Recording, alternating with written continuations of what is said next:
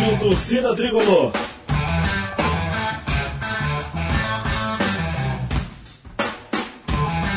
Rock Flu.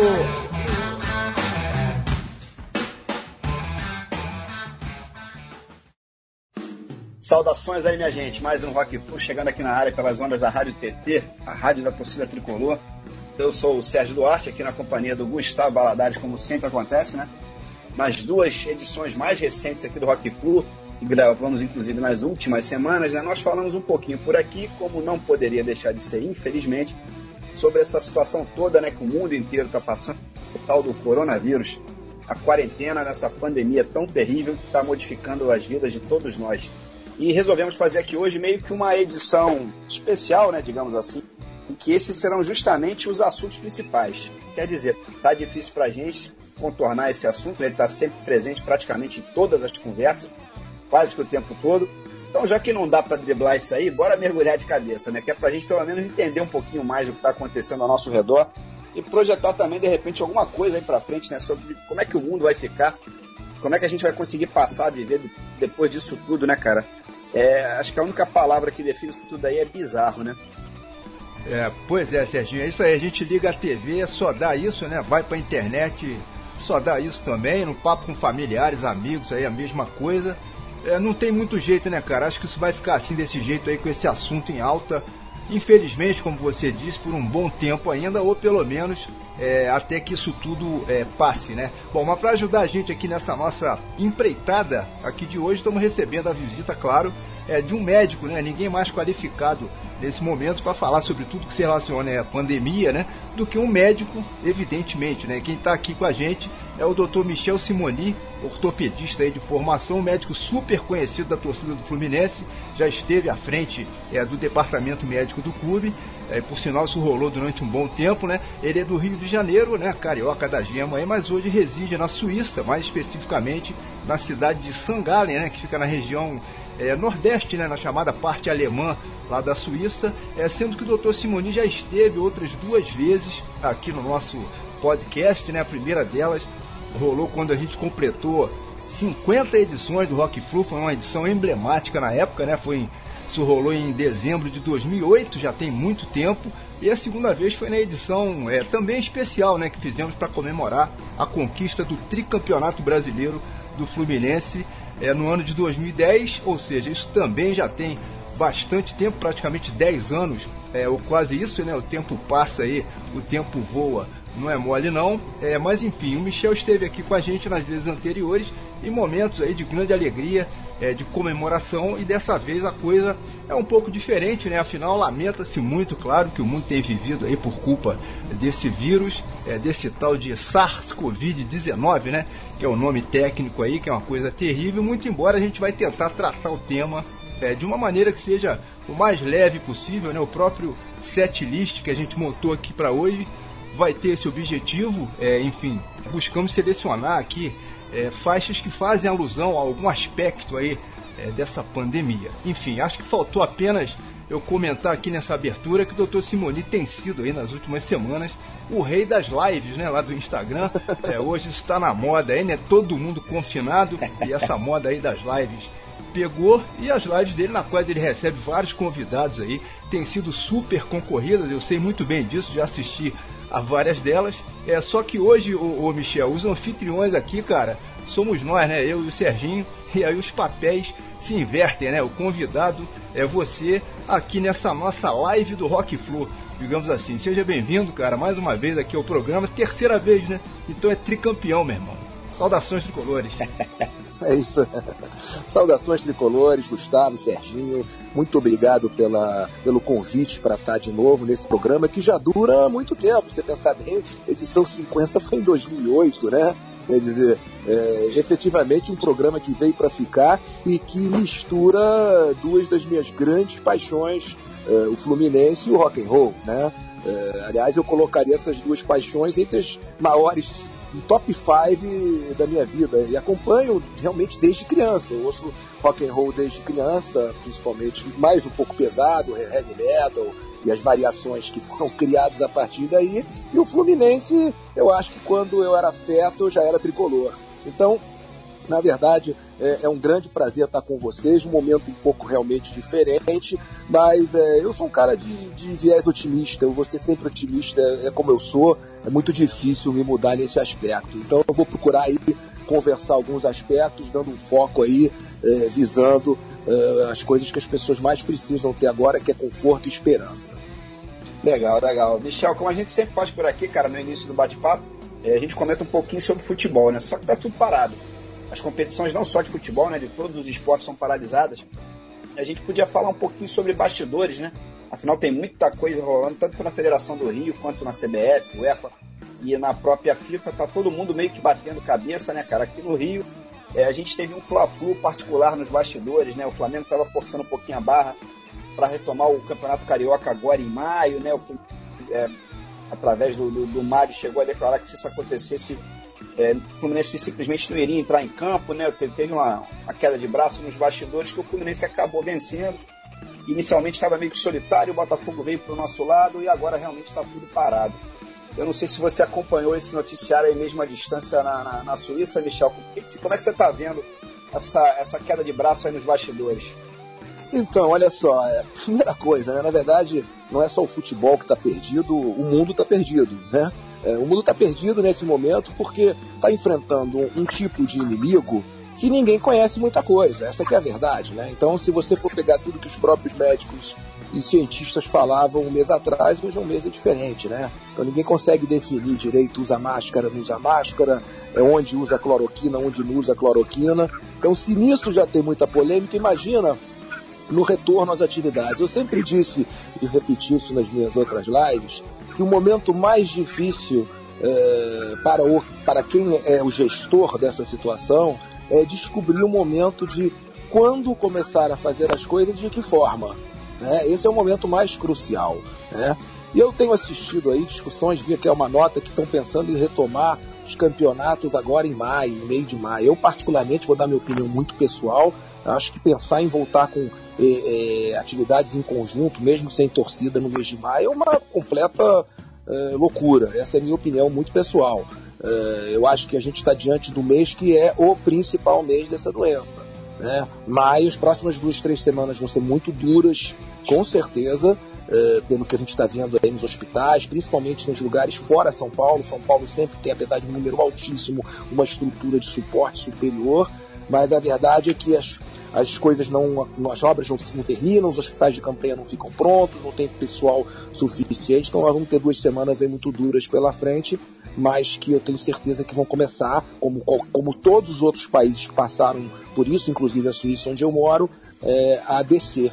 E eu acho que o futebol ele tinha que estar sendo programado com vários cenários diferentes. Né? Se hoje eu sou um gestor de futebol, eu vou preparar plano A, B, C, D, eu vou preparar plano junho, eu nem ia nem preparar, eu, Michel, nem prepararia plano maio, acho que para mim tá, estaria fora de cogitação.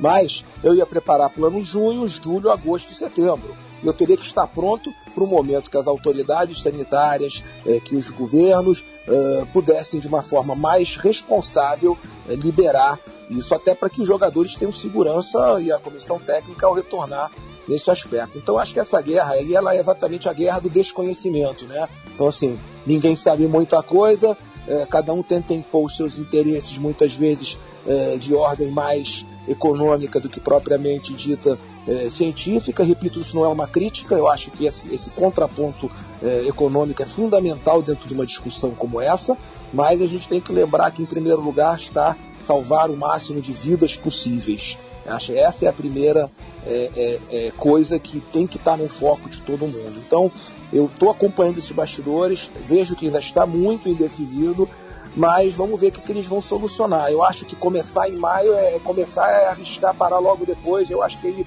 a emenda sai pior do que o soneto.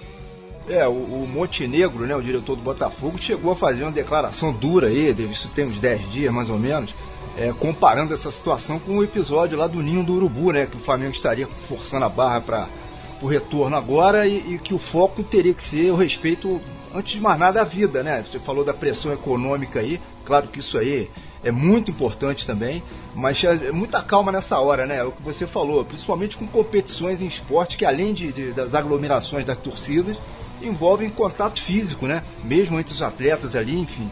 é muito complicado. Eu li, eu li duas matérias por esses dias aí, dando conta que a UEFA, por exemplo, já pensa é, em transferir todas as competições somente para 2021. Até a própria CBF começa a dar sinais que pode vir a seguir essa linha também. É, já se fala no início do Brasileirão de 2020, ali para dezembro, janeiro de 2021. É, é uma loucura, né? Será que a gente corre risco real mesmo de ter futebol só no ano que vem? O que, que vocês acham aí pelo andar da carruagem? Ô, Gustavo, eu particularmente não acredito nesse cenário, não. Eu acho que isso envolve empregos, envolve muita gente que vai ficar pelo meio do caminho. Eu acho que tem que ter um meio termo. Eu acho que entre falar em maio e em janeiro de 2021 tem uma distância muito grande. Sabe, acho que existe sempre aquela questão da moderação, da, de tomar decisões nos momentos certos, porque da mesma forma que ninguém sabe como essa epidemia é, se comporta, também não se sabe como ela vai acabar. Ela pode acabar de uma semana para outra. Não pensem que isso é um cenário absurdo, não. Ah, é um cenário que existe. Na verdade, tem, tem aqui na Suíça, por exemplo, os casos de, despencaram de, de 4, 5 dias. A gente tinha uma média de mil, mil casos novos por dia e, e 4, 5 dias depois passou a ter 200 casos por dia. Na Itália também foi assim. Tá? Então, assim, eu acho que a doença ela requer uma, um acompanhamento e planejamentos responsáveis. Se for necessário que seja só em 2021, que seja porque não havia outro caminho. Mas eu acho que agora é muito precoce. Agora, os europeus, eles têm uma situação tanto quanto mais confortável do ponto de vista do próprio calendário. Porque eles podem, como a França fez, falar o seguinte: olha, pessoal, futebol só a partir de setembro. Mas a verdade é que a temporada deles começa em agosto. Então não seria uma, uma coisa tão grave para o futebol europeu. O futebol brasileiro, sim, teria que se reestruturar completamente. E eu digo sempre o seguinte: na Europa existem testes, as pessoas levam as coisas a sério, a sério existe disciplina. O Brasil, infelizmente, não é um país disciplinado.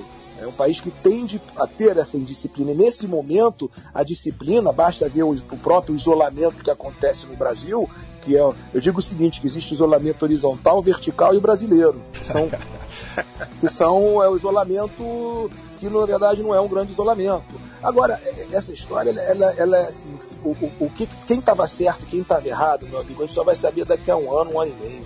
Não tem como a gente dizer agora, a gente pode chegar daqui a um ano e falar assim, pô, é, talvez esse isolamento não tenha adiantado tanto, talvez tenha adiantado muito. Então, assim, é uma doença que vai escrever a sua história e nós só vamos saber é, como ela se comportou realmente daqui a um tempo. Acho que o futebol tem que ser avaliado com todos os cenários. Se realmente é, se mostrar que não há segurança em se fazer futebol em 2020, lamento, mas eu acho que essa decisão só pode ser tomada com forma, de forma madura depois que as curvas andarem. É isso aí. Tô contigo, beleza. Bom, pessoal, bora já chamar o primeiro bloco de música por aqui. É pra gente começar de verdade essa brincadeira, né? Afinal, a gente não veio aqui só pra conversar, e sim pra ouvir também um bom e velho rock and roll. Vamos lá, daqui a pouco a gente volta. Só na caixa.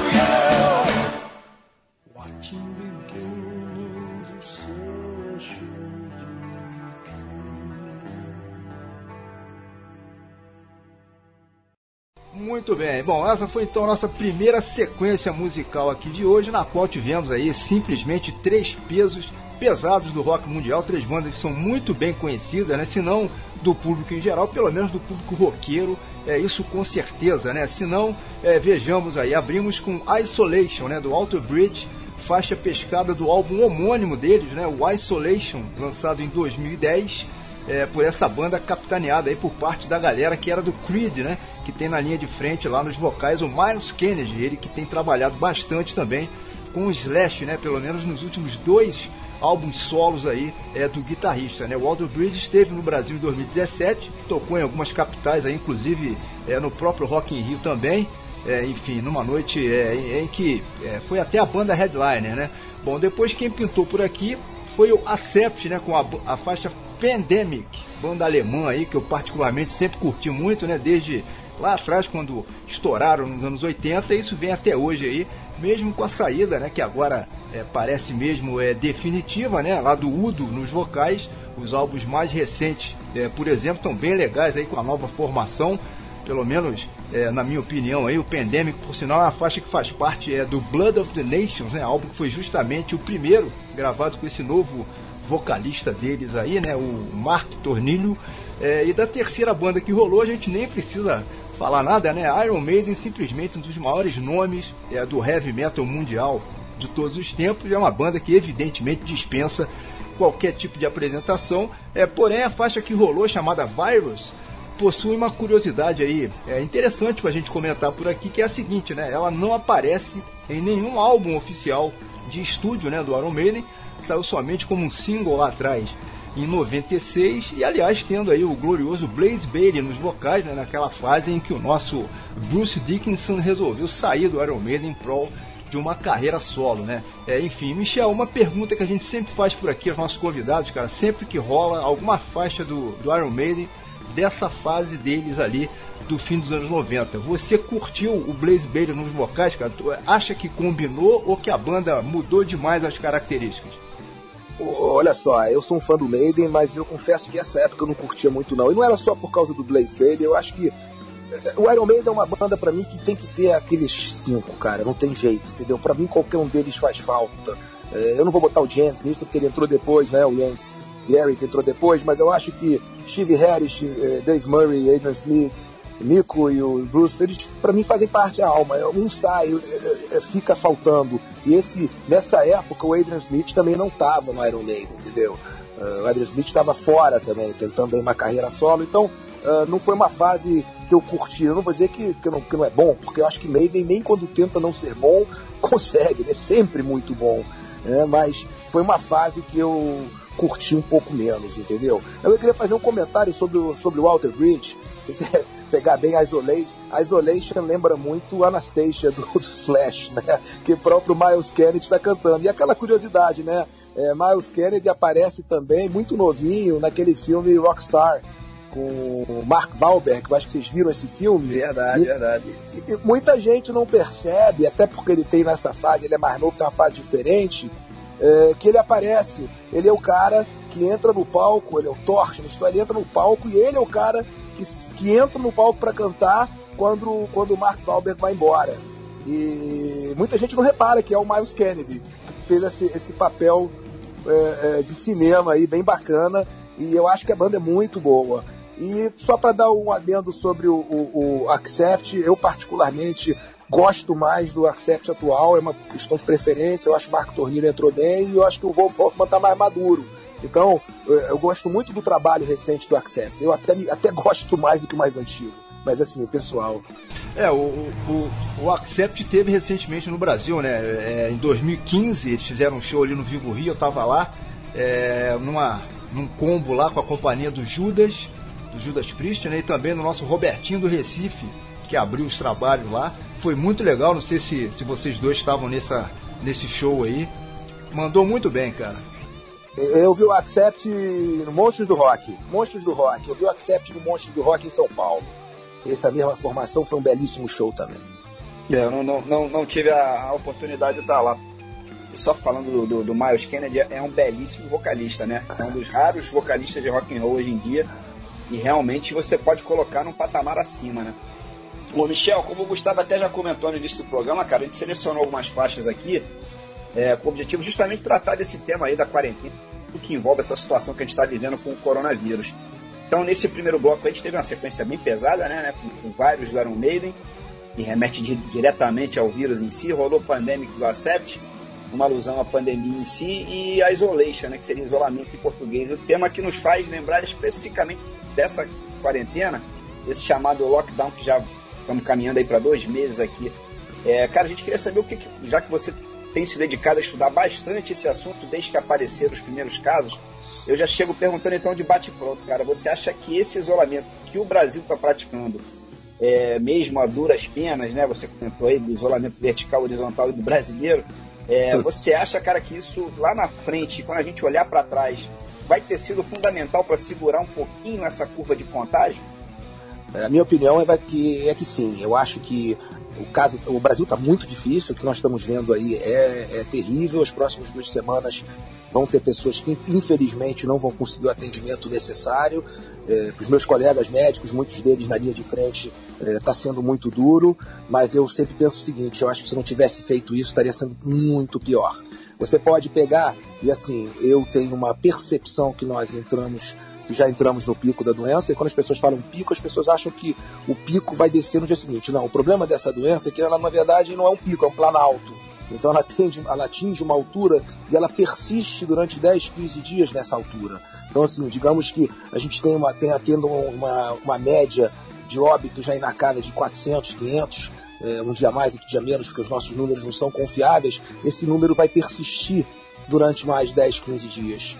É, então o pico, na verdade, não é um pico, é um planalto. Mas muito provavelmente, em número de contágios, já que a gente não tem testes, então não sabemos, provavelmente temos muito, muito, muito, muito mais infectados do que se imagina, até porque as pessoas acabam não indo ao hospital. É, eu entendo que é, é, é esse isolamento que foi feito, mesmo sendo um isolamento é, não tão eficiente como alguns lugares fizeram, eu acho que é melhor do que não ter feito, porque é, a gente chega no pico, no limite em algumas cidades, é, principalmente Fortaleza, Manaus e agora o Rio chegando, mas São Paulo ainda tem um espaço ainda interessante. Os hospitais de campanha no Rio de Janeiro é, dizem que vão abrir, eu já estou perdendo as esperanças, já estou achando que são aquelas obras que vão abrir junto com o viaduto da Copa do Mundo, que está sendo construído até hoje, mas que seriam muito importantes é, porque é onde essas pessoas, nessas próximas duas semanas, teriam condições de serem tratadas. Existe, eu acho que uma coisa que tem que ficar muito claro para os ouvintes, para as pessoas, que a razão do isolamento ela vi, visa salvar pessoas que podem ser salvas se forem atendidas. Então, na lógica, se você dividir os, as pessoas em três grupos, você tem aquelas crianças e jovens que não vão, não vão ficar doentes, porque imunologicamente vão rebater bem, vão segurar bem, não vão adoecer. Você tem aquelas pessoas muito idosas que iriam falecer eventualmente, eventualmente por um H1N1 ou influenza ou algum outro tipo de vírus, mas você tem uma galera grande no meio que, se for tratada e atendida, vai viver. E se não for tratada e atendida, não vai sobreviver.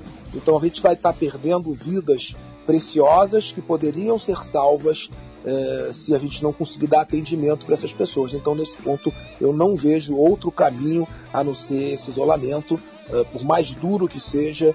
Uma coisa é falar, oh, mas no futuro vai ter desemprego e vai ter problema. Claro que vai, mas a gente tem um presente. E esse presente agora é evitar com que pessoas que podem ser nossos parentes, nossos amigos, e eu já tive um amigo médico que faleceu com Covid eh, em Belo Horizonte, eh, que podem ser as vítimas. Então eu acho que sim, mesmo sendo um, isolamento eh, brasileiro mal, mal feito, com várias controvérsias, eu acredito que ele vai ser fundamental para que os nossos números não sejam tão catastróficos. Partindo do princípio que eu acho que se você perde uma vida já é uma catástrofe, quanto menos vida a gente puder é, perder e mais preservar, melhor vai ser. Ah, isso é, com certeza. Se fala muito aqui agora, nesses últimos dias, ô, ô Michel, é, se não já estaria na hora dessa migração né, do isolamento horizontal para o vertical em alguns locais, em algumas regiões onde a coisa já parece estar, tá, é, estar mais controlada. É, será que seria viável? Eu acho que também é complicado você é, determinar para o Brasil inteiro a mesma diretriz, né? São vários Brasis diferentes, né, cara? Perfeito. Você abordou uma coisa que eu ia falar. Isso vale para Brasil e para Estados Unidos, né? É, são dois países continentais de grandes dimensões que são divididos em estados e regiões. E eles deveriam ser encarados de forma semelhante. Por que, que você vai quebrar um, um, um, estabelecimento, por exemplo, no Mato Grosso que tem 200 casos, é, e talvez, sei lá, nenhum óbito, talvez você possa criar métodos de proteção, distanciamento. Você pega o restaurante e fala: olha, esse restaurante cabe em 100 pessoas, lamentavelmente só vai poder entrar 20, todas separadas. E você começa a criar condições para que você pelo menos perpetue as coisas, que, que é, o que, que é o que aconteceu em parte agora que a Suíça está começando a abrir. Né? Uh, você está criando, você está fazendo aberturas gradativas. Então eu acho que o Brasil deveria realmente ser dividido em vários Brasis, porque uh, em alguns lugares, como os grandes centros urbanos, principalmente lugares que têm poluição, a gente sabe que os, os lugares que têm poluição são mais propensos a terem números maiores e casos mais graves. Então, por exemplo, você pega Manaus, Rio. Manaus é um caso à parte. Manaus não se preparou para a pandemia. Acho que Manaus viajou achando que o calor não ia é, deixar o vírus agir, e na verdade não foi nada disso. Manaus, Fortaleza, Rio, São Paulo, grandes metrópoles, mas talvez cidades menores você é, ter um poder público autorizando de uma forma responsável, com distância, com sabe, higiene, eventualmente com máscaras, é, uma proteção e, e, e, evidentemente avaliar os números é, diariamente.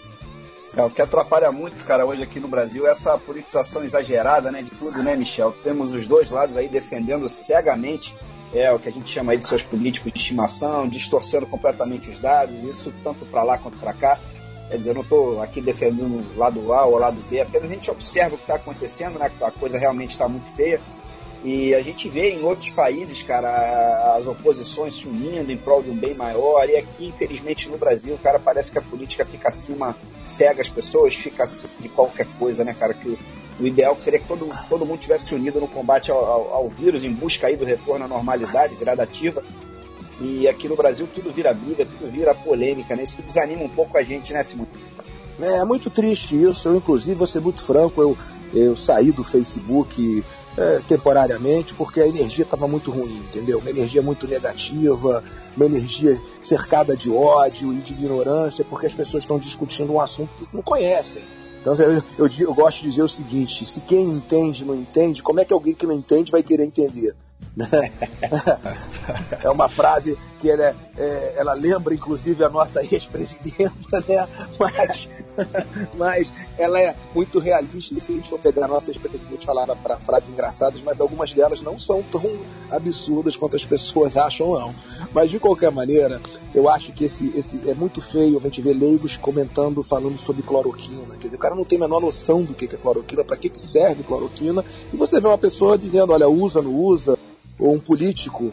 E o único consolo que eu tenho é que eu sei que os médicos que estão lá tratando, eles realmente não dão bola para o que leigos de pessoas que não são da área de saúde falam. Então, na verdade, eles não estão em momento nenhum. Será, será que alguém influenciou político a usar hidroxicloroquina, sim ou não, ou a não usar? Não. Os médicos lá na frente eles têm uma única preocupação, que é fazer o melhor baseado em conhecimento científico atualizado e tudo que eles se atualizam está na frente do que os políticos falam. Então, para você ter uma noção, exemplificando sobre a própria cloroquina, que foi tanto assunto de debate, na primeira vez que o Donald Trump falou em cloroquina, os médicos já vinham usando e foram descobrindo, no Brasil mesmo, é, qual o espaço correto para essa droga, que é apenas uma droga a mais que pode ser usada no combate dessa doença. Não é uma droga que cura a doença, mas ela é um coadjuvante junto com outros. E até porque o ser humano deve ser individualizado.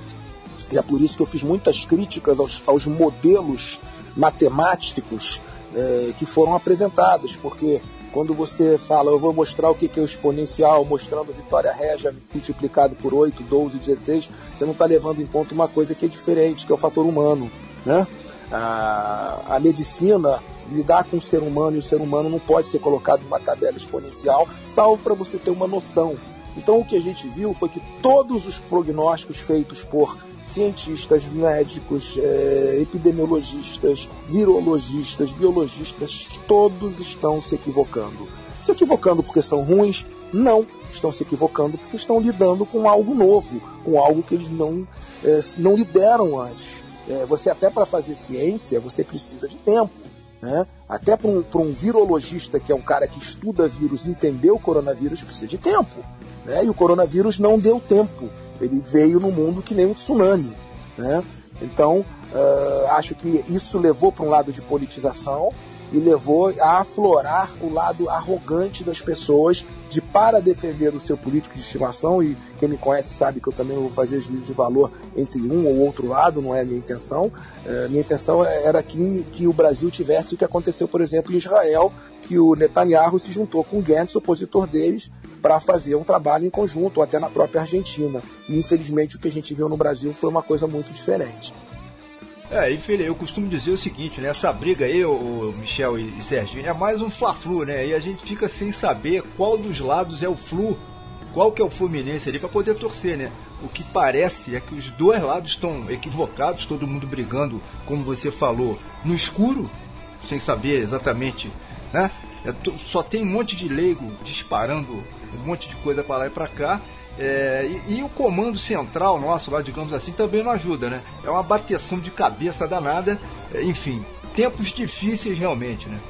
Com certeza, você tem o, o, o, presidente fala uma língua, o ministro uma outra, o governador uma terceira, o prefeito uma quarta e querem que o povo entenda o que está acontecendo. Não vai entender, não existe. Fora isso, você manda o povo ficar em casa antes de dar é, recursos para eles poderem se alimentar. Olha, só mencionando que em Israel o lockdown foi muito severo, só que todos os cidadãos de Israel receberam é, verbas nas contas, não precisou se inscrever, botar CPF na fila de não sei o que, se qualificar, não. Todos os cidadãos de Israel, independente de é, origem, credo, nível social, receberam verbas nas suas contas para poderem serem é, complacentes com o lockdown. E aí fica um pouco mais fácil, né, cara? É, que diferença. Aí já é outro papo. É, que diferença. É. Bom, chegamos então ao segundo bloco musical aqui de hoje, né, que já abre com outro peso pesadíssimo aí do heavy metal mundial, no caso, é, mais especificamente do thrash metal mundial, né? O grande Slayer com Epidemic, uma faixa que faz parte é, de um álbum que é absolutamente clássico, né? Da carreira da banda aí, o Raining Blood, que é de 1986, terceiro álbum é, lançado aí é, pelo Slayer, né? E que marca até meio que uma virada importante ali na carreira deles. Foi o primeiro álbum, por exemplo, que eles contaram lá com o Rick Rubin, né? Produtor com quem firmaram uma parceria de muitos, muitos anos aí, até inclusive recentemente romperem, né? Numa história que ficou até é, mal contada, mas Raining Blood é com certeza um dos álbuns mais influentes de thrash de todos os tempos e essa faixa aí é, que vai rolar, né? A Epidemic, é, não tinha como a gente deixar de fora aqui desse set de hoje, né, Michel? É, o Slayer é realmente é uma banda que já teve no Brasil muitas vezes, é um peso muito pesado. E vamos ver se eu, eu a gente ouviu dizer que o Slayer estava dando aí a sua última turnê, né, ano passado. Uh, e eu acho que muita coisa pode mudar na cabeça de, das pessoas quando acabar isso, né? Então vamos torcer. Eu sempre torço contra quando eu ouço falar que uma banda vai encerrar ou vai parar. É, para mim é um pouco duro, entendeu? Porque por mim essas bandas todas seriam eternas. Mas é isso aí, Slayer é um petardo e quem já viu ao vivo sabe a força e a energia que tem. É, e esse lance aí de última turnê, tem banda que faz aí umas 10 últimas turnês, né, cara? Mas enfim. Verdade. Beleza. Bom, nessa segunda sequência aí teremos também uma representante brasileira, vai rolar Máscara, da autoria da Pi. Essa faixa faz parte do álbum de estreia dela, é lançado em 2003, o Admirável Chip Novo e a gente aproveita esse gancho perfeito, né, claro, para falar justamente de um dos apetrechos mais utilizados aí pela população no mundo inteiro no combate ao contágio pelo coronavírus, que são as máscaras, né? Eu até faço aqui um, um parênteses. É, eu ontem sair de casa, fiquei boa parte da, da, da tarde da noite na rua, e eu, foi a primeira vez que eu saí nos últimos dias e me deparei com uma cena assim interessante. Eu diria que aqui no Rio, nos bairros que eu rodei, rodei Jacarepaguá, rodei Corrado, Barra e Recreio, cerca de 80%, 80% mais ou menos estavam usando as máscaras. mas isso me ligou um alerta, assim, parece que o carioca botou a máscara e falou assim, beleza, é, tô de máscara, já posso ir pra rua, né? Tenho, tenho um álibi perfeito. Eu não sei se isso vai funcionar, né? Não sei. E eu tô falando aqui do Rio porque a partir dessa semana foi instituído o uso obrigatório pela prefeitura das máscaras. Eu não sei como é que está na maioria das cidades, né? Mas enfim, toda, todas elas parecem que estão acompanhando essa diretriz através dos decretos, né? Para pelo menos em locais públicos e meios de transporte. Aliás, não só as máscaras, né? Mas as luzes, as luvas também têm sido muito utilizadas. O que se diz é que as pessoas podem acabar pegando o vírus na maçaneta das portas, por exemplo, quando são tocadas por outras pessoas. Mas e aí, o, o doutor Simoni, isso acontece mesmo? A coisa pega assim tão fácil? pega sim, esse bicho é danado. Ele tem uma, uma capacidade, esse, esse, ele tem uma capacidade de contágio muito grande, mas você previne isso como? Muito simples. Você tem por exemplo, tem uma mesinha, eu entro em casa, imediatamente já tem lá uma, um álcool 80, 70, se tiver álcool gel aqui tem, põe, o cara já passa na mesma mão, tem aquele, aquele policiamento, deixa o sapato fora de casa, é, constantemente a gente faz uma higiene na maçaneta, subiu depois do álcool gel, entra no banheiro e lava. Quer dizer, a gente tem, faz isso metodicamente. E lembra de que depois de botar o álcool gel dentro de casa é muito importante você lavar a mão e enxugar, porque aconteceram muitos acidentes em fogão. O cara entrava com álcool gel, achava que era suficiente, a pessoa ia cozinhar com álcool ainda na mão e pegava fogo e teve, tiveram queimaduras, tiveram queimaduras graves aí. Então, eu acho que você cria essa rotina de tira o sapato, entra em casa, passa o alquinho, já embaixo, já embaixo, não passa, não, não leva a mão ao rosto, não leva, vai pro banheiro e lava. Você está se protegendo pelo menos dessa parte. Eu acho que é uma, uma dica boa aí. Ah, legal. Ô, ô, Serginho, você rodou quantos bairros ontem aí? Rapaz, eu moro em Jacarepaguá, saí de Jacarepaguá, eu fui a Barra, Socorrado e Recreio. Rodei quatro bairros e quatro bairros grandes, de carro, tá? Dentro, dentro do carro. Tá, mas olha só, você tá fazendo isolamento brasileiro então, né, cara? Você tá de brincadeira. é, cara, ontem, ontem não teve jeito. Ontem eu, ontem eu precisei sair para trabalhar e tive que dar um help lá para minha mãe também levar algumas coisas, mas dentro do carro. Eu rodei isso tudo aí de carro. É, assim, e me, e me chamou a atenção que, por exemplo, eu passei pela Orla. É, para quem não conhece, aqui no Rio a gente tem uma praia aqui na Zona Oeste chamada Macumba, que é uma das praias é, favoritas dos surfistas. E tinha muita gente na, na, na água pegando ombro, surfando, né? E tinha gente andando no calçadão, assim, a, a Macumba parecia um mundo à parte do que eu passei. Né? Jacarepaguá, Barra, pouca gente na rua. Quando chegou na Macumba, não sei lá o que, que aconteceu, cara. Muita gente no calçadão, é, tinha gente surfando. Eu falei, ué, é outro planeta isso aqui, cara. Serginho, o problema básico é o seguinte: tem algumas coisas que não fazem muito sentido. Quer dizer, qual é a lógica de você deixar as pessoas correndo no calçadão, uma cruzando pela outra, e tirar um surfista que está lá no meio de uma onda no, no, no além? Quer dizer, algumas coisas não têm sentido. Eu acho o seguinte: se o objetivo de não deixar as pessoas irem na areia é um, é porque se deixar um, vai voltar a ter praia. É assim que funciona o Brasil. Agora, agora você deixar o surfista lá, não sei aonde, contar, você tem que ter bom senso. Nós estamos vivendo uma situação de exceção. O que acontece no Brasil, e eu estou vivenciando isso muito aqui na Suíça, é que o Brasil é um país que não é prático. As pessoas não são, elas, elas, há leis que deveriam ser é, cobradas não são e se presta atenção num monte de bobagem. Então, pô, o é, é, que, que, é mais fácil? Um guarda municipal evitar um assalto ou chegar para um cara que está parando a lambretinha em cima da moto lá no cantinho e falar, tira a moto daí? Aqui na Europa, por exemplo, as coisas têm que ser práticas. Então, por exemplo, moto aqui para na calçada, mas calçada como obstruindo a rua? Claro que não. Para lá no cantinho, não atrapalha ninguém. Aqui a tal baianada que se faz com carro, tá? Que você faz um retorninho. Se você não estiver atrapalhando, não for nada, não é criminoso. Então, assim, é um país prático, é feito para as pessoas é, terem uma melhor qualidade de vida. Então, cada um dá o seu. O governo dá o seu e, o, e a população responde com educação. No Brasil, são coisas sem senso. Então, assim, ó, o cara pode correr, cruzar, esbarrar no calçadão, mas a polícia vai passar por essa galera toda e vai lá no pontal do arpoador tirar um cara que tá pegando onda. O que, que os caras fizeram? Eles foram lá pra prainha, pra Macumba, que é a terra deles, é quase o planeta é. deles. perfeito, perfeito, é isso mesmo. É, é complicado.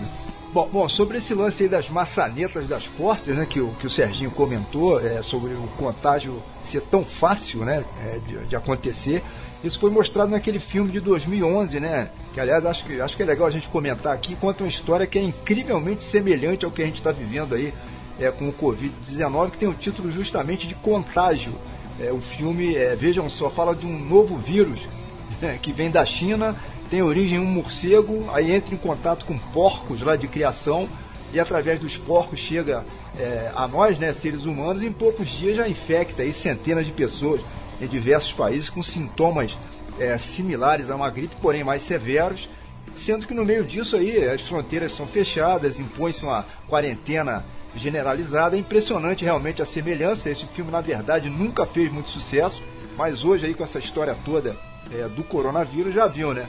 A audiência disparou, só para você ter uma ideia, ficou sendo recordista mundial na quantidade de downloads nos dois últimos meses aí, março e abril, enfim. E para quem se interessar, não quiser simplesmente baixar o filme, ele está disponível aqui no Brasil através da plataforma HBO Go. Vocês dois chegaram a assistir esse filme, hein, Serginho? Você viu, Michel? É impressionante, cara. Parece que é um documentário do que a gente está vendo aí. Oh, oh, você sabe que eu tenho uma coisa muito, muito minha, né? Eu, eu nessas horas eu procuro só olhar coisas que são positivas para mim. Eu conheço o filme, conheci o filme desde aquela época, não cheguei a assistir. É, eu acho que a lição mais importante aqui, as coisas eram teoricamente previsíveis, né? É, não falando de filmes, mas falando de ciência. Em 2000, 2008, uma universidade de Hong Kong publica um trabalho dizendo que o Covid é, era, um, era um vírus é, terrível que estava é, instalado basicamente em morcegos e que os hábitos dos chineses de comerem mamíferos exóticos é, era uma bomba relógio que qualquer hora podia explodir. Então, a própria ciência está publicado na literatura médica, a própria ciência já mostrava que isso poderia acontecer num determinado momento, até porque os hábitos deles sempre foram os mesmos. Né? Ah, então, assim, nessa hora, eu tenho uma coisa de defesa minha. Eu, eu, estudo ciência, eu estudo de forma realista. Mas tudo que for muito dramático, por exemplo, manchete de jornal hoje, pô, é uma coisa apavorante. Eles, eles escolhem as palavras, é, é vala, cadáver, cova, coveiro, sabe? E eu, eu, eu não estou dizendo que a mídia não tem que fazer reportar, eu acho que a mídia tem essa obrigação de reportar, mas ela tem que reportar o, o bom e o ruim. Então, por exemplo, sobe o número, recorde, manchete, morreram 500 Aí no dia seguinte cai, foram 150, vai para o subtítulo. É assim, é, é, é, uma, é uma chamada muito grande da desgraça. E eu me coloco no lugar de pessoas de 80 anos de idade, que ficam lendo, ouvindo, porque por mais, ah, mas tem muita gente andando na rua, mas tem muita gente que está em casa.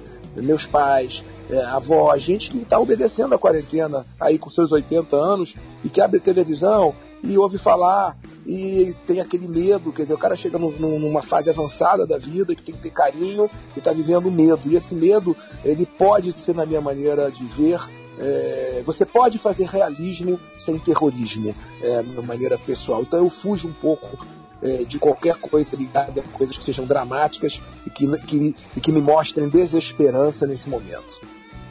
É, tô contigo, tô contigo aí, Michel. Realmente a, a imprensa tá pegando pesado demais. É claro, como você falou aí, que ela tem que reportar os fatos. É, mas o viés da coisa, assim, para quem. Com a população que está em quarentena em casa, sendo bombardeada por isso, é complicado. Beleza, eu me lembrei aqui de uma outra curiosidade interessante, que é a seguinte: no filme, tem um personagem que tem um blog, né? Todo brigando com as autoridades, destino que eles estão escondendo da população, um remédio mágico, trataria, traria a cura aí. No filme, esse remédio se chama Forsythia, né? E na vida real também temos aí alguns candidatos a isso, né, para cumprir esse papel de salvador da pátria, digamos assim. A tão falada cloroquina, ou hidroxicloroquina, fala-se muito também da azitromicina, que é um antibiótico, da rolanita, né, um remédio que na verdade é um vermífugo, mas que segundo alguns relatos é, teria propriedades interessantes, enfim. Aí justamente em homenagem a todos esses remédios, a faixa que vamos fechar esse terceiro bloco vai ser Remedy, ou seja, remédio dos Black Rose, banda que super conhecida, enfim. É escada do segundo álbum deles, o The Southern Harmony Musical Companion, tem esse título longo aí, foi lançado em 92. Vê que essa questão aí dos remédios é outra que tem gerado muita confusão, outro item que ficou politizado demais, né, Michel? A gente praticamente não consegue separar o joio do trigo, né, do que é falado, tudo sai publicado em jornal, internet. Confuso e triste isso aí, né, cara? Ah, com certeza. Eu acho que remédio é uma coisa para quem entende. É, quando o presidente é fala em remédio, quando o presidente fala em remédio, eu posso antecipar para vocês basicamente sem medo de errar. Hidroxicloroquina é um remédio útil, ajuda em uma determinada fase da doença, mas está longe de ser é, a cura do problema. Tem, já está mais do que claro que ela não é a cura, tem que ser muito bem utilizado, tem que ser utilizado sob acompanhamento médico. Então, é um bom remédio, pode e deve ser usado, mas não é a cura. Aliás, Eu quero ver alguém mostrar onde é que aconteceu cura para grandes viroses. É muito difícil. É, eu vi, eu vi uma live sua de uns 3, 4 dias atrás, você é, comentou sobre um cientista de Israel que disse que isso tem chance de sumir de repente no, no 70 dia. É, é, incrível, né? É um matemático, não é isso?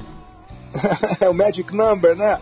É, é, na verdade é o seguinte, isso aí, você tem hoje matemático, tem, tem, todo mundo quer falar alguma coisa, né? Então, todo mundo quer gravar e ver vídeo no YouTube. Eu vou lendo coisas e, e, e, olha só, quando a coisa é desconhecida, ela se torna imprevisível. Imprevisível não quer dizer que seja imprevisível para o mal, pode ser imprevisível para o mal ou imprevisível para o bem.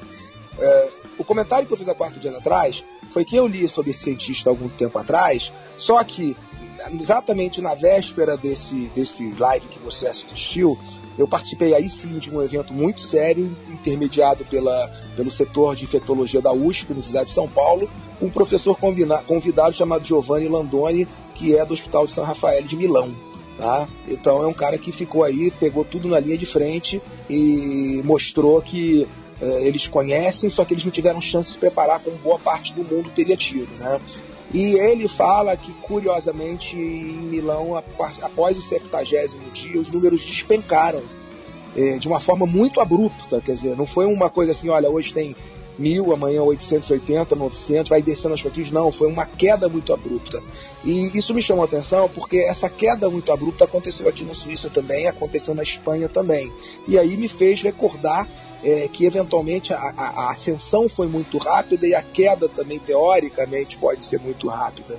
E aí coincidiu que no dia seguinte, ontem, basicamente, circulou aí no, no WhatsApp um estudo vindo de Singapura, um estudo muito sério, com, mostrando as curvas de todos os países e mostrando que a tendência realmente é ela crescer muito aguda e descer muito agudo.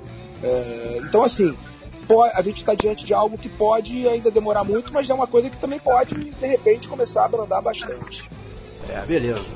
É ter, é ter calma, ter paciência e vamos nós, né? Bom, vamos lá então. Epidemic do Slayer é quem abre, portanto, esse segundo bloco que vai rolar, tendo ainda aí a companhia de Máscara da Pit, além de Remedy dos Black Rose, beleza? Bora lá então conferir isso tudo aí. Só na caixa.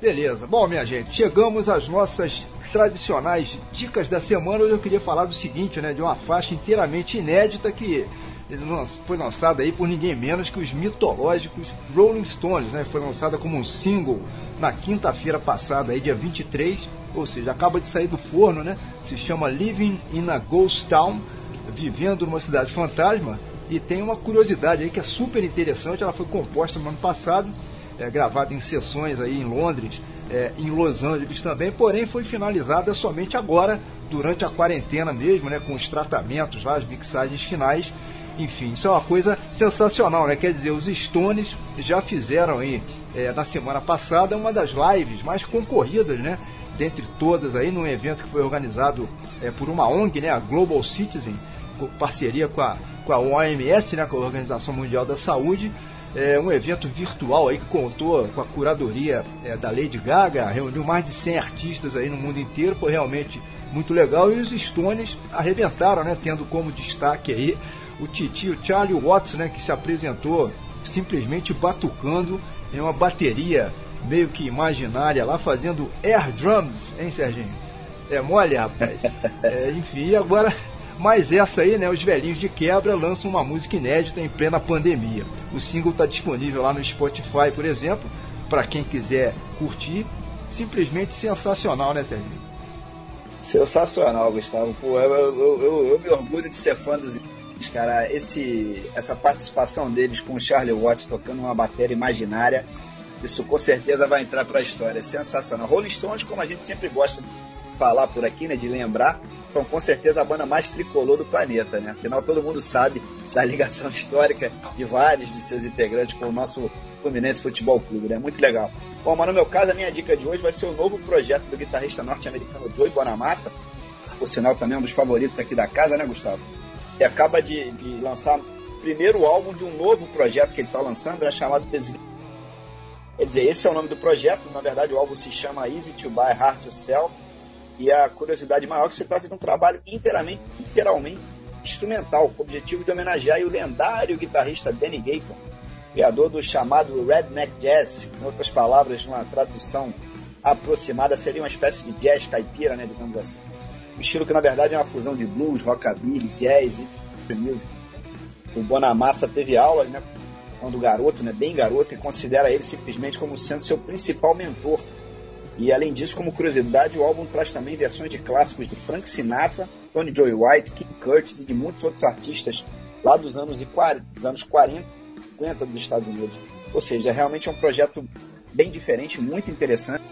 O álbum pode ser encomendado facilmente pela internet, né? já está à venda. Quem quiser apenas curtir o som, enfim, sem necessariamente adquirir o CD, basta fazer aquela busca lá no Deezer, Spotify ou qualquer um desses outros aplicativos que estão na moda aí. O disquinho já está disponível por lá também. Tá falado?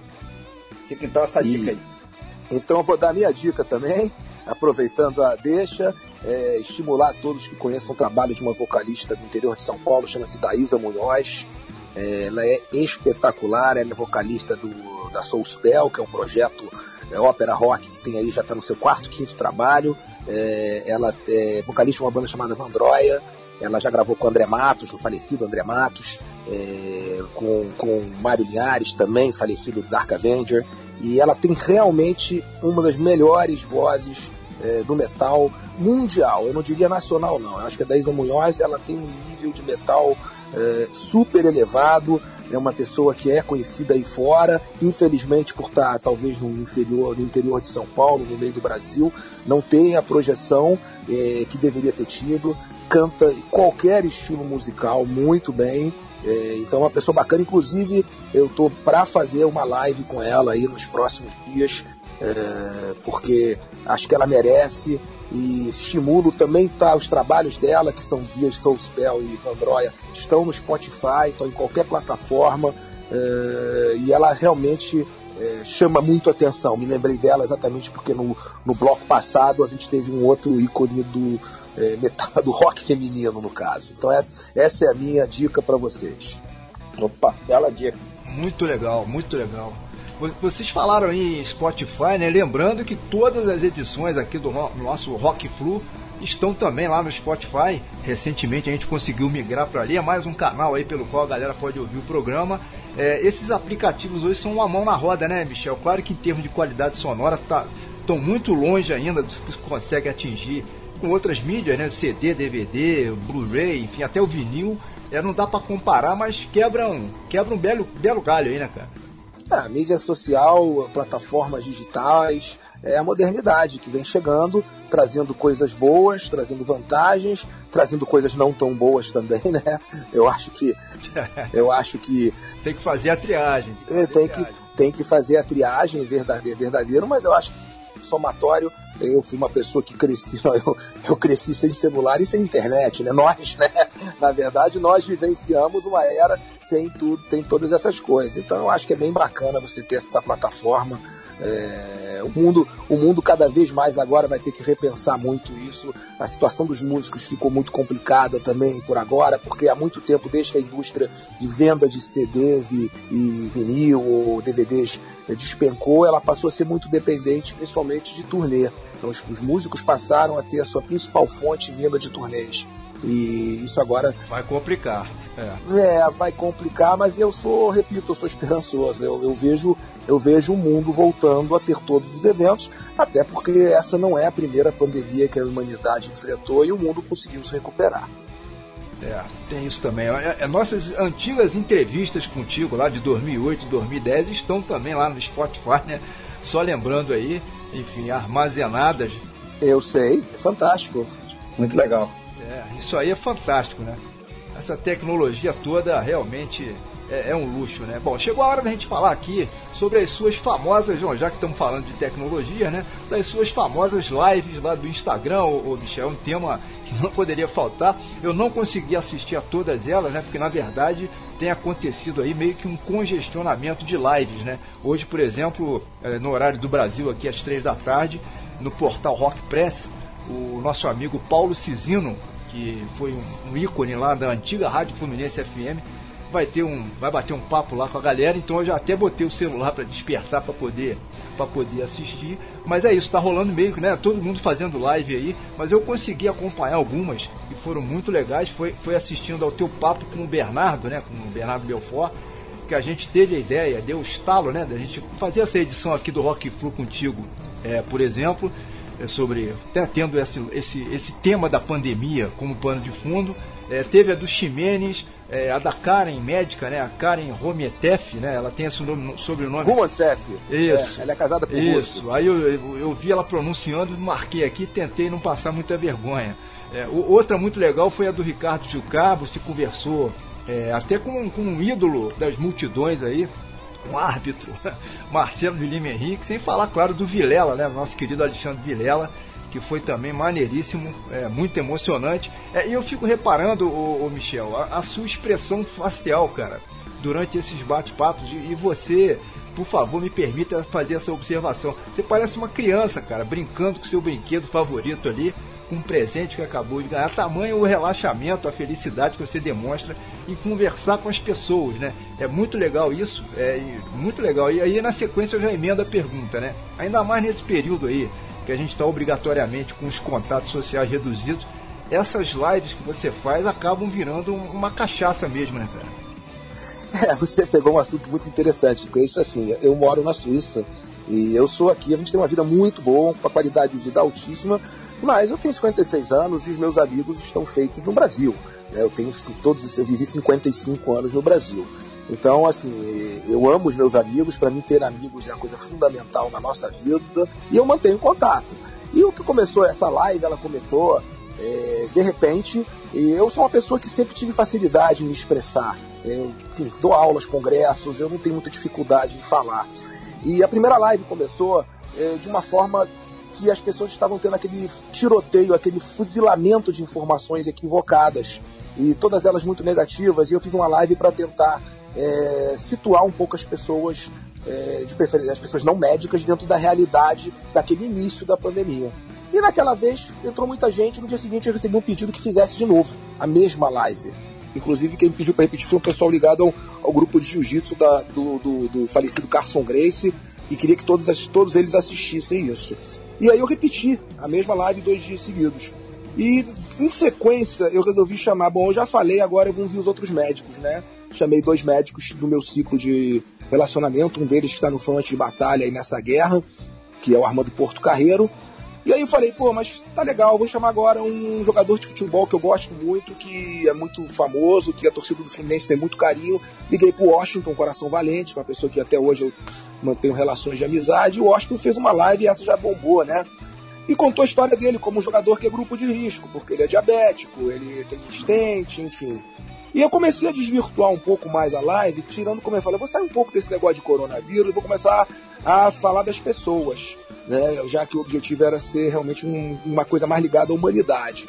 A seguir eu chamei o Rodrigo Santos, que é baixista, foi baixista do Barão, tem uma carreira solo bacana, é, tocou com Kid Abelha, com Lobão, e fez uma música ao vivo, mas ele traz uma história de recuperação das drogas, uma história que ele abre claramente de como ele largou o vício.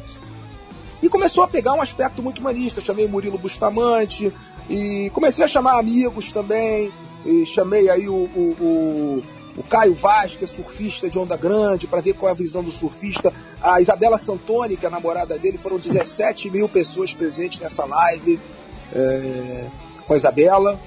Então, assim, uh, eu comecei a fazer. Aí parecia assim, só vai chamar gente famosa de jeito nenhum. Aí no dia seguinte chamei o Bernardo Belfort, Ricardo Jucá, porque são amigos meus, cresceram comigo. Ricardo Jucá é, um, é o meu mestre, além de ser, me conheço ele há 40 anos, meu mestre de jiu-jitsu, foi ele que me deu a faixa marrom antes de ir embora, até eu vinha me arrastando no jiu-jitsu, porque eu comecei lá atrás, o Bernardo Belfort estava presente, porque ele é faixa preta de jiu-jitsu, e chamei para uma resenha. E a coisa foi andando, mas sempre com focos diferentes. Eu, eu segunda-feira fiz com o Fábio Ribeiro, que é um tatuador que é um cara que é um dos melhores tatuadores do Rio de Janeiro, um cara super bacana para mostrar ele como um artista, é, aquela coisa de mostrar quem é o, o tatuador, o que, que ele está vivenciando nesse momento. E amanhã vou fazer com o Ricardo Rocha, que é uma das melhores resenhas do futebol, né? Então, assim, as pessoas têm aceitado, eu conheço muita gente é, famosa, é, mas eu gosto de fazer com pessoas não famosas também, pessoas que, que são humanos, que nem a gente. E começou a ser um bate-papo divertido, e é aquela velha história, ninguém é obrigado a entrar, né, cara? Tem um festival de live, o cara entra, a live é bacana, que você entra e sai, o cara só vê que você entrou, o cara não vê que você saiu. mas é isso, ficou uma coisa bacana, mas assim, se eu puder resumir, as minhas lives elas têm como intenção esperança. Mostrar o seguinte, meus amigos, a gente está no meio de uma guerra, mas essa guerra a gente vai vencer e vai passar por ela. E eu não tenho nenhuma dúvida do que eu estou falando, não, tá? É, absoluta certeza. É, você, entrevistou o Marcelo de Lima Henrique, árbitro de futebol, né, cara? O pessoal xingou muito a mãe dele lá nos comentários ou pegaram leve? Não, graças a Deus, a maioria das pessoas que entram lá são pessoas educadas e sabe que se forem deselegantes com meus convidados, eu vou eu vou bater. Só, só que ele falou o seguinte, olha, torcida, ele falou, ele falou, um cara perguntou isso, ele falou, olha só, tá bom, mas eu, eu, até hoje eu, eu apitei três finais da história do Fluminense, e o Fluminense ganhou as três. Então, talvez eu não seja tão ruim assim. Ele é muito bom. O Marcelo de Henrique, para conversar assim, ele é muito bom, ele é muito. Ele é transparente, ele fala, ele responde. Eu, quando, quando, quando, quando eu chamei ele, eu até perguntei, falei, Marcelo, você quer que eu desabilite comentários? Ele falou, não, não porque eu tenho talvez a chance de responder a perguntas. E ele responde com tanta gentileza, com, tante, com tanta educação. Quer dizer, ele, ele demonstrou atenção a todos que perguntaram, entendeu? É, e, e assim, eu achei que a forma com que ele foi às pessoas foi uma forma muito elegante e educada. E quando você usa isso, você acaba quebrando as pessoas um pouco, entendeu? E, eu conheço a arbitragem muito mais do que a maioria das pessoas, cara. Eu vivi bastidores de futebol é, quase 20 anos, 10 anos no campo. Então eu sei quais são as coisas boas, quais são as ruins, quais são os problemas que eles enfrentam ou não. E eu não tenho, com exceção do Hector Baldatti, que eu tenho pânico, que apitou a nossa final da Libertadores, o resto para mim eu, eu deixo para lá. Muito bem, bom, seguindo aqui adiante, digamos assim, né, com a nossa programação musical, no bloco 3 vamos detonar mais duas faixas que se referem a comportamentos sociais que são muito úteis no combate aí ao coronavírus. Vai rolar o Wanna Touch, quero tocar, né, de autoria dos Helicopters, banda sueca, formada em 94, que é para deixar registrado aqui uma alusão sobre a maneira mais comum que ocorre o contágio, né, que é o toque. Essa faixa a gente pescou do Right Visibility, quarto álbum deles, lançado no ano de 2000, que é tido por muitos, né, inclusive como o melhor CD da carreira deles. e cuja turnê, por sinal, passou por aqui, né? Eles tocaram aqui no antigo Kaiser Festival, é, em São Paulo, ao lado do Sepultura e do Deep Purple. Isso foi em 2003. E vai rolar também Don't Stand So Close to Me, um clássico né, do The Police, uma música que virou meio que o hino da quarentena. A internet está cheia de memes né, por esses dias, brincando aí com o título dessa faixa deles. Não fique muito perto de. Eu aproveito então esse gancho, Michel, já que o papo aqui agora é sobre o chamado distanciamento social. E aí, quando é que o mundo volta 100% ao normal? Dá para ter uma previsão ainda? A gente desconfia que só com uma vacina mesmo, né, doutor Simone? Só agregar dentro da, da, dessa, dessas próximas músicas que vão tocar aí, o Don't Stand So Close to Me, do Police, e eu falei que eu fiz uma live com o Rodrigo Santos. Eu não sei se vocês sabem, mas o Rodrigo tem um projeto junto com o Andy Sommer e toca no Brasil. O Andy Sommer vem para cá, eles fazem um projeto chamado Call the Police. E é muito bacana, é sensacional, porque ele roda, faz turnê no Brasil inteiro. Ele já fez isso por dois anos seguidos. É um projeto super bacana, tocando as músicas, do, do, as músicas do The Police, com o Rodrigo cantando, o Andy na guitarra. É bem bacana.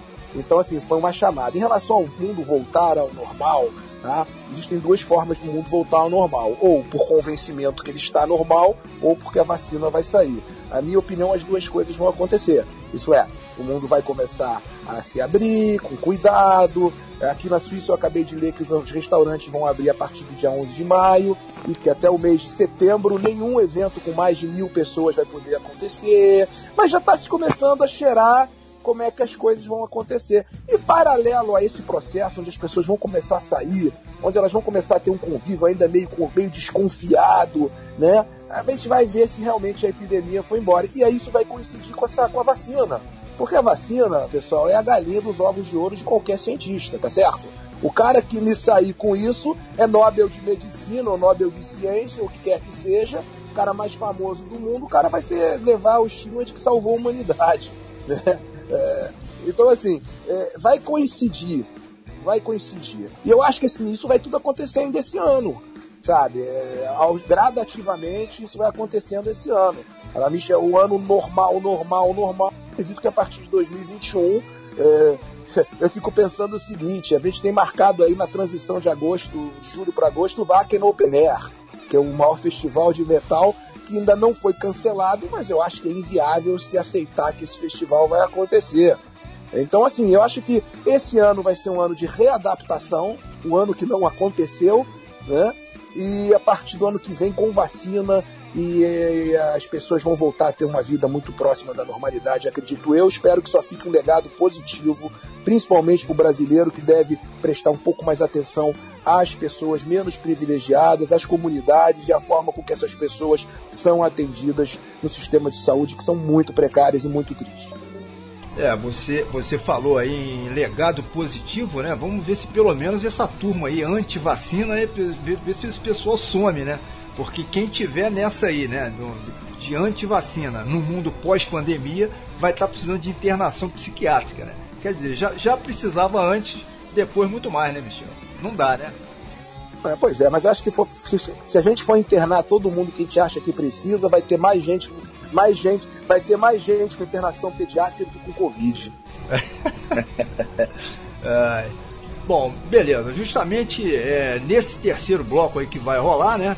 É, se complementa o time aí da, da, das bandas com The Vaccines. Pois é, minha gente, chegaram aí as vacinas, pelo menos aqui no Rock Flu, né? Mas o que queremos muito mesmo, como acabamos de comentar, é que essas vacinas cheguem de verdade para a humanidade, né? É, mas nesse caso se trata de uma banda inglesa de indie rock formada em 2010, que já tem quatro álbuns aí é, no currículo, sendo que não, não é só o nome da banda, né? Mas a faixa deles também que a gente escolheu para rolar também tem a ver com toda essa realidade aí que a gente está retratando aqui hoje, é a Ghost Town, Cidade Fantasma, né? Pois é, ela tem um título muito parecido, aliás, é, com a faixa nova dos Stones, né? Que a gente comentou é, agora há pouco. Afinal, Cidade Fantasma também é outra coisa que está muito na moda, né? Aí com essa pandemia, é, com o regime de quarentena. Eu moro aqui em Friburgo, interior do estado. É, infelizmente o lockdown por aqui não está sendo 100% respeitado, né? É uma quarentena brasileira, como o Michel é, comentou. O Serginho falou sobre o Rio, né? Ele deu, rodou por alguns bairros aí que estão com tratamento também diferenciado nesse sentido. É, e, e, eu queria saber também como é que isso está sendo encarado aí, onde você está, Michel, em Sangalen, na Suíça, é, e na própria Alemanha, já que você está aí tão perto na fronteira, enfim. É o que você falou, né? Pelas características da população, as orientações por aí são muito mais respeitadas do que por aqui, né, cara? É, com certeza ah, existe disciplina, né? A Europa pegou aquela aquela rebarba de estar muito próximo do norte da Itália, né? Porque é tudo muito pequenininho, né? Nós da Suíça fazemos fronteira com a Lombardia, para você ter uma noção. Eu se pegar um carro eu chego em Milão em três horas de carro. Então assim, é, se tomar, os cuidados foram tomados, é, realmente não tem é, são países menores, são países com populações menores, o sistema de saúde foi muito bem trabalhado, por exemplo, aqui na Suíça, em momento nenhum o sistema de saúde esteve sequer próximo da ameaça de colapsar. É, e hoje eu acabei de ler que, por exemplo, os restaurantes também vão abrir a partir do dia 11 de maio. É uma abertura gradativa, né? Então eu, eu acredito que uh, a Europa transpõe uma experiência, mas essa experiência ela, ela não, não é igual se segui-la nos Estados Unidos ou no Brasil, que são países continentais, são países com, com diversas características da população, com uh, cada, cada país no fundo vai ter a sua própria história uh, e dentro dela vai entrar características pode ser climáticas ou não, nada está muito definido em relação a isso, comportamental da sociedade, como é que você mantém uma, uma comunidade fechada em casa, essas pessoas vão comer como, né? É, então, assim, e, e, eu quero lembrar uma coisa que eu sempre comento. Pessoal, é, o pessoal que mora na comunidade, ele vive, ele vive com febre amarela, com dengue, com zika, com, tra, com briga de polícia, com invasão do morro, com tráfico com miliciano, é, com alagamento, com alagamento, com desabamento, com, com calamidade pública quando chove. É óbvio que eles não têm tanto medo desse vírus quanto o cara que mora lá na Ipanema.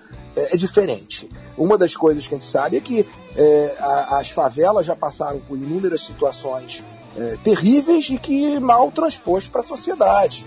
E o que acontece é que essa pandemia pegou todo mundo, e aí isso aparece.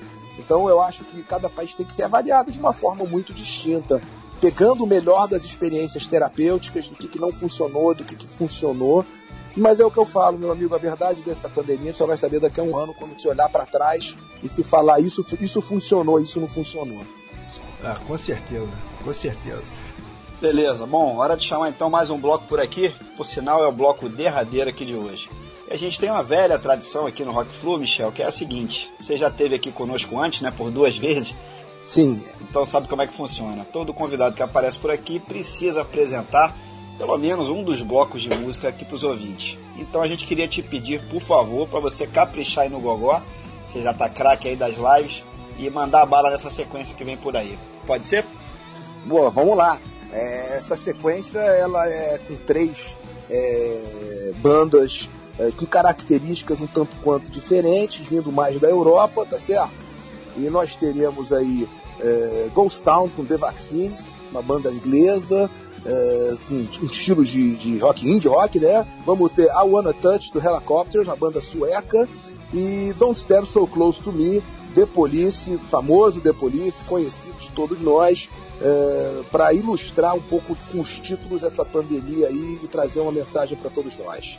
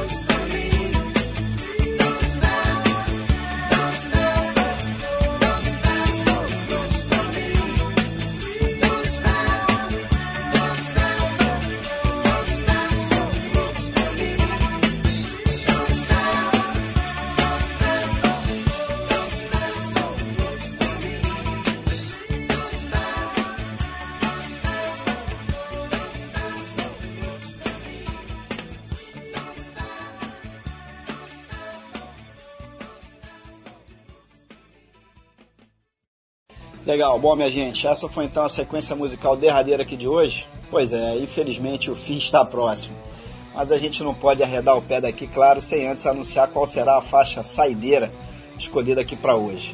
Bom, vai rolar Just Like Heaven, que tem esse título bacana aí, né? Assim como o céu, de uma banda cujo nome é o que de mais perfeito poderia existir nessa altura do campeonato, no que se refere aí ao coronavírus, pandemia, essa situação que a gente está vivendo aí que é o The Cure, a cura. Pois é, isso aí é tudo que a gente quer que aconteça, né? de preferência num futuro mais próximo possível. E essa escolha a gente fez, claro, para fechar com chave de ouro, né, doutor Simoni? Com a cura, a gente zera isso tudo aí. é não somente a cura como o nome da banda, mas também que remonta ao momento da nossa juventude, que o mundo era diferente, que tinha menos informação, menos tecnologia, mas mesmo assim essa banda fantástica, é, é uma banda inglesa que começou na década ainda de 70, é, que fez muito sucesso na década de 80 principalmente, é, nos traz mais essa música que é o desejo de todos nós, a cura, e que isso passe logo, que a gente possa voltar a se confraternizar, a trabalhar, a fazer a vida que a gente tanto ama, né? É o que a gente mais quer. Então, a faixa perfeita para encerrar esse programa e mais uma vez agradecer demais a você, Gustavo, ao Serginho, é, pela oportunidade de estar presente aí nesse programa que reúne duas paixões da minha vida, rock e flua. É isso aí, pessoal. É, ma- maravilha. Bom, como o Serginho já adiantou aí, estamos nos aproximando aqui do fim da, dessa edição, né, na qual tivemos como missão tratar desse assunto pesado, né, da pandemia, é, do coronavírus, etc e tal, de uma maneira um pouco mais leve, né, com um set list aí que de alguma maneira se relacionasse com tudo que está acontecendo. É, enfim, então a gente começou a brincadeira falando do vírus, né, com, com a música do Iron Maiden, depois foi a pandemia, com Arcept, veio o isolamento com o Alter Bridge, a gente foi evoluindo o papo, falamos aí sobre procedimentos de segurança, é, né, como, como combate ao contágio, o uso da máscara, é, rolou a música da Pitty aí para isso, enfim, é, o distanciamento social com o hino da quarentena, a gente falou é, do, do, do perigo de contágio, né, de- de- pelo simples toque aí, usando para isso uma música dos helicópteros, além de tópicos específicos aí para cloroquina, né, com, com Remedy dos Black Crow, chegando finalmente agora é o que, que a gente quer, né, The Vaccines, que são as vacinas, e logo após fechando com chave de ouro, é, como o Michel até comentou, né, The Cure, ou seja, a cura. A gente espera que todo mundo tenha curtido essa brincadeira que a gente fez aqui com um set que acabou ficando bem eclético, né, com bandas bem diferentes. E a gente sabe que você, na verdade, é da turma do metal raiz, né, Michel? O programa até começou com força aí, depois deu uma caída em termos de pressão sonora, é, mas acho que valeu a brincadeira assim mesmo, né, cara? Com certeza, eu sou metal raiz, mas respeito e curto muitas coisas. É, você vê, por exemplo, que metal raiz ou não, a Pete, a única representante nacional é, do nosso programa, né? Ela é, gravou recentemente com Sepultura. Então, meu amigo, é, todo mundo, todo mundo tem que estar junto e aí é o rock unido é, para vencer essa batalha. Show de bola, show de bola. Uma coisa que a gente acabou não explorando muito, Michel, queria bater uma bolinha aqui no final. Como é que tá a tua adaptação aí, cara, à vida na Suíça? A gente sabe que você sempre, sempre viajou muito, né, para passar férias, enfim, na neve, etc e tal, mas morar direto aí é outro papo, né, cara? Você já achou, né, eu sei, por exemplo, um time para torcer, né, que é o Sangaren Futebol Clube, é, o estádio desse clube, você vê é, praticamente aí da janela da tua casa, né, cara? Ou quase isso. É verdade, eu vejo aqui da- agora, nesse momento, por exemplo, eu consigo ver o estádio de. É, a adaptação aqui, ela foi baseada primeiro em fazer com que a minha família se adaptasse. Então, do momento que a minha filha começou a faculdade aqui e ela transpôs uma felicidade muito grande, quer dizer, ela está muito feliz vivendo a melhor fase da vida dela, isso já facilita muito a adaptação minha e, e- e da minha mulher. Eu tenho aqui as duas paixões que eu tenho para fazer de atividade, que é esqui na neve no inverno, a uma hora de casa, e passear de moto, que eu sempre curti muito, adoro passeio de moto, só que no Brasil a gente tinha muita dificuldade, porque assalto, buraco na rua, um trânsito louco, então o risco era muito alto. E aqui a minha diversão é sair, passear de moto no meio das montanhas, tem muito motociclista. Então, é óbvio que eu tenho muitas saudades, a minha intenção era estar indo ao Brasil a cada três meses. Estava com uma viagem marcada para maio, é, evidentemente ela foi cancelada.